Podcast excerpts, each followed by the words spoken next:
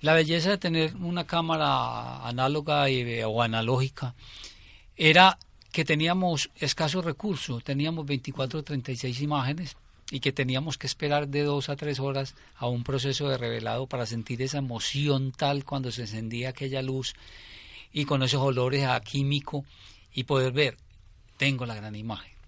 Pero era porque hacíamos un ejercicio mental tan bello que era que salíamos con dos o tres misiones y que teníamos que conservar tanto el material y debíamos de pensar cuál era la imagen que iba a apoyar ese texto y que iba a sensibilizar a una sociedad.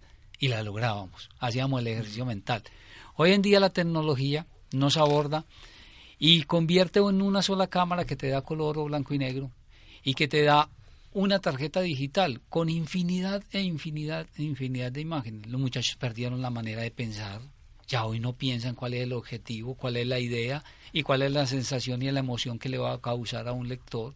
Simplemente acompaño a un redactor, no escucho ni siquiera la entrevista, disparo dos o tres imágenes y sale y se va. No se sensibilizan.